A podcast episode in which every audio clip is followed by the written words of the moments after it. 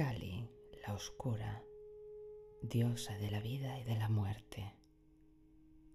Cuentan que hubo en la India un ejército de demonios comandado por un demonio gigantesco llamado Raktabilla. Tan grande era su maldad y su fuerza que osó atacar a los dioses para sumir al mundo en la oscuridad del miedo y en la maldad. Para defender a los dioses, para defender a la vida, Durga, la Gran Madre, tomó la forma de una feroz diosa negra que a nada ni a nadie temía, y a esta diosa la llamó Kali, la Oscura. Ve a luchar contra los demonios, hija, destruye a Raktabilla, ese es tu cometido.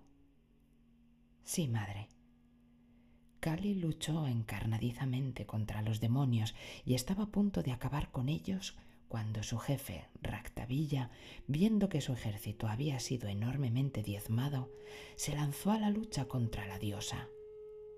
La batalla se prolongaba y se prolongaba, porque cuando Kali lo hería, de cada gota de sangre que del gigante caía al suelo, surgían mil demonios tan poderosos como él, amenazando con derrotarla y sumir así el mundo en la oscuridad.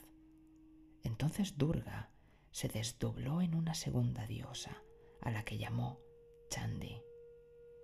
Hija, ve a ayudar a tu hermana. Sí, madre. Y Chandi se aprestó a la lucha al lado de Kali. Mientras Kali se bebía la sangre del gigante para que no cayese al suelo y no se formasen más demonios, Chandi pudo dar muerte al monstruo y a sus huestes.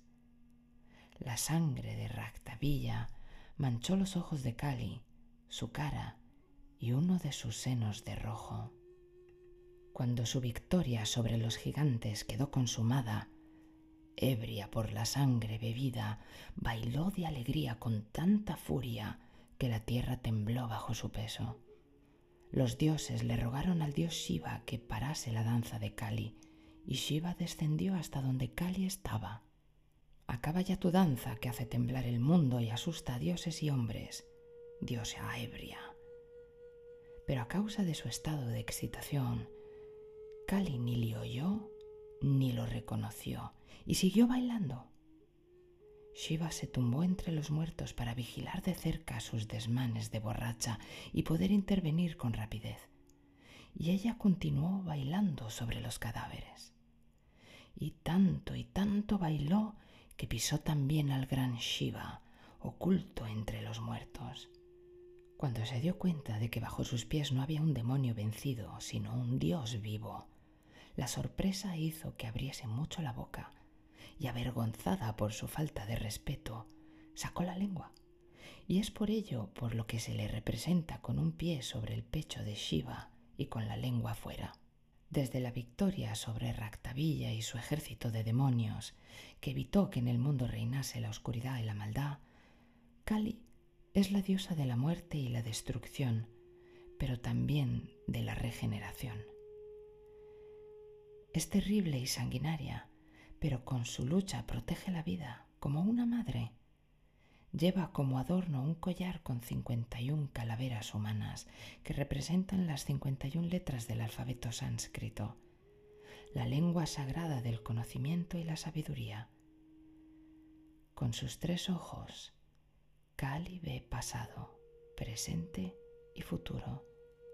Sus brillantes dientes blancos simbolizan la pureza y la lengua roja el principio activo de la naturaleza.